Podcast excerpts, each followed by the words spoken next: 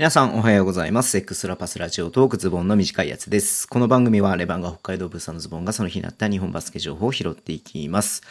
えー10月の4日号ですね。はい。えー日曜日ね、今日も、えーまあ、各所で、えーリーグの、試合ね、開幕節のね、ゲーム2が行われていましたけれども、僕はね、えっ、と、宇都宮と琉球の試合をね、ブレアリに、えーちょっと取材で行ってきたんですけれども、まあ、あれですね、あの、ちょっと反省点としましては、やっぱレバンガの試合とさ、同時刻の試合にさ、取材に行っちゃうとさ、レバンガの試合全然見れないからさ、やっぱちょっとなんかずれた試合に行くべきだなっていうふうにちょっと思いましたね。うん。やっぱり、ベースはやっぱり僕レバンガーなんですよね。もうそう、まあ、の当然のことなんですけど、うん。まあ、いろんなね、チームをこうね、やっぱりこう取材して、まあ、いろいろとね、やっていきたいなって気持ちはあるんですけども、やっぱりレバンガーがね、ベースなので、やっぱレバンガーの試合をおろそかにね、ちょっとするのは、あんま良くないなっていうふうに自分の中でも思いましたし、ね、ファンのね、レバンガのね、ブースターの仲間も、あれ、ズボンさんレバンガ見ないで、そのまま見てんのみたいな感じでね、思った。まあ、そんなちょっと自意識過剰かもしれないけどもね、うん。思ったので、ちょっとやっぱりね、これはちょっと反省だなっていうふうにちょっと思いましたので、ちょっとね、見直していこうと思ってます。はい。で、レバンガね、勝ちましたね。うん。びっくりしました。びっくりしましたっす。ダメなんだけどさ。昨日ね、50、うん、じゃあ30点差か。30点差で50点ちょっとしかね、得点取れなかったので、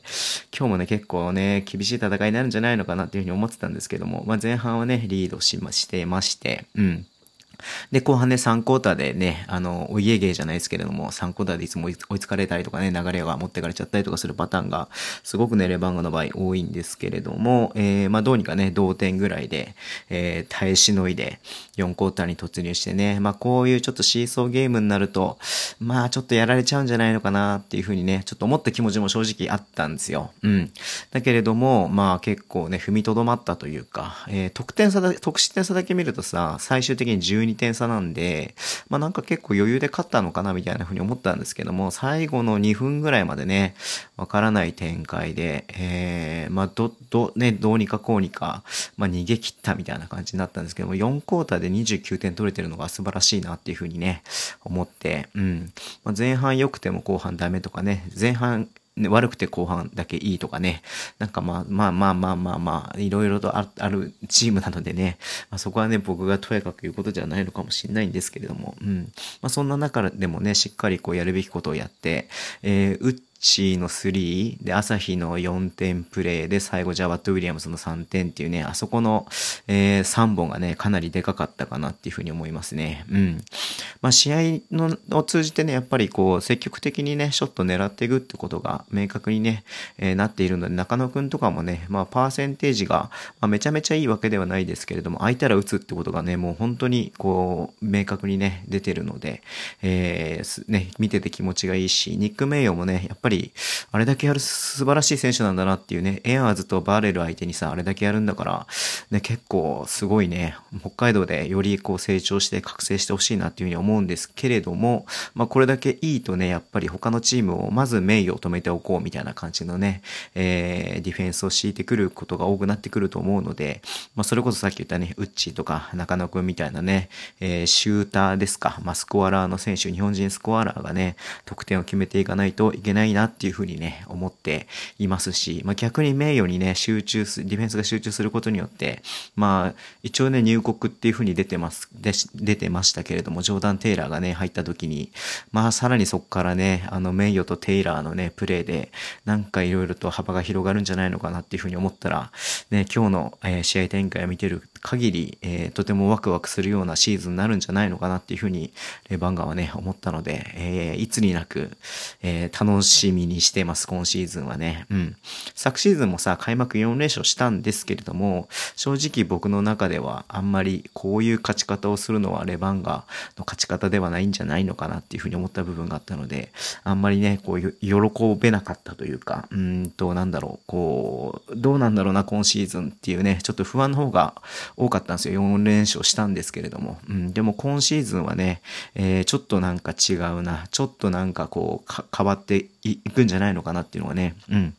なんか感じられるような試合展開がね、昨日も実はそうなんですよね。ファールが飛んじゃっただけでやる、やりたいことというかさ、やる、やるべきこと、うん、チームとして決まってることをね、その遂行するっていうことがね、まあできなかったっていうだけで、もうなんかその軸の部分はしっかり決まってるなっていうのがさ、見えたから、うん。まあ、今シーズンはね、まあ昨日みたいな負け方をしたとしても、えー、まあそれでやるっていうことをもう決めてやって突き進んでいくのであれば、今日みたいにね、うまくいった時には、えー、名古屋、僕の中で名古屋ね、いろんな媒体で言ってますけど、西地区優勝候補なんですよ。僕の中で1位、西地区で1位でもいいんじゃないのかなって思ったので、シーズン前はね。まあ、そのチームに対して、まあ、えー、勝てたってことがね、本当にでかかったなっていうふうに思ってます。はい。なんか、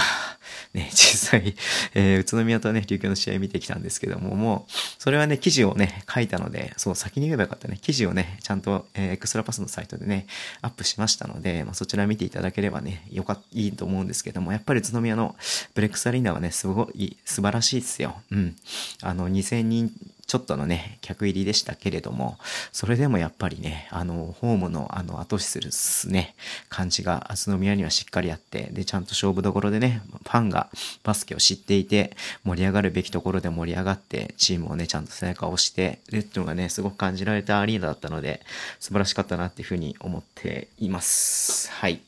えー、なんか話がね、行ったり来たりしてますけれども、えー、レバンが次はね、富山なんですよね。富山ホームで、えー、富山。で、その富山がね、えっ、ー、と、京都とね、えー、やって、両方とも2連勝。しかもなんかちょっとね、かなりハイスコアゲームで今日も97点取って、えー、昨日はマブンガが46点で、今日はマブンガトリプルダブルっていうね、もう、まさにイケイケどんどんですよね、富山。うん。この勝ち、この勝負、この勝ち方、うん。この勝ち方は富山の勝ち方というか、この勝ち方でしか富山は多分勝てないと思うんで、75点取られても97点取るっていうね、うん、勝ち方でしか勝てないと思うので、まあ逆にこれをやらせなかったらレバンガは勝てるっていうふうに思いますんでね、うん。まあ文ガを桜井亮太が止めますよ。うん。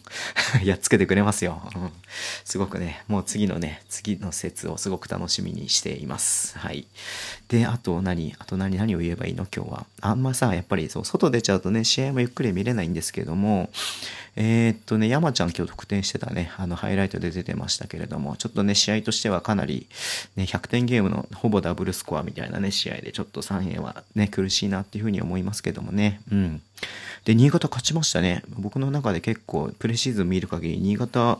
結構やばいなと思ってたんですけども、まあ、ロスコアレンみたいなね、えー、やっぱりちゃんと能力のある選手がいますんで、うん。まあ、ちゃんと抑えるとこ抑えたのかなっていう感じですね。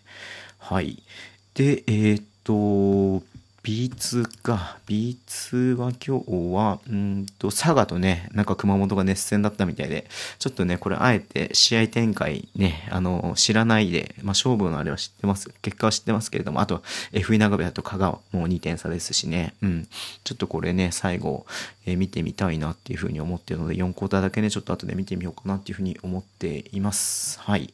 で、昨日ね、えっ、ー、と、話しました、京之助ですけれども、今日もね、えっ、ー、と、活躍したのかな？うんとね、えっ、と、23分出たんだ。お、すごいね。で、11得点。うん。まあ、えっ、と、福島じゃねえや。青森ね、えー、外国籍以外は結構タイムシェアするような感じになっていて、もんちゃんも14得点で出るんだ。すごいね。うん。いや、京之助ちょっと一回ちゃんと取材したいなっていうふうに思うので、後でね、ちょっと話聞きたいなっていうふうに思ったりとかもしています。うん。はい。てな感じでね、えっ、ー、と、なんかダラダラと話しちゃいましたけれども、やっぱり今日レバンが勝ったのっていうのが僕の中ですごくでかかったのでね、まあ、さっきも言いましたけども、今シーズンね、楽しんでいきたいと思います。楽しみにしていきたいと思います。はい。なんか全然ダメだ。やっぱちょっとね、疲れてますね。うん。はい。まあ皆さんもね、あの、バスケ、もうこんだけ試合があるとさ、何見ていいかわかんないよね。ね、渋谷とさ、三河もさ、ね、2点差でなんかすごい最後の最後で決着したんでしょ？うん。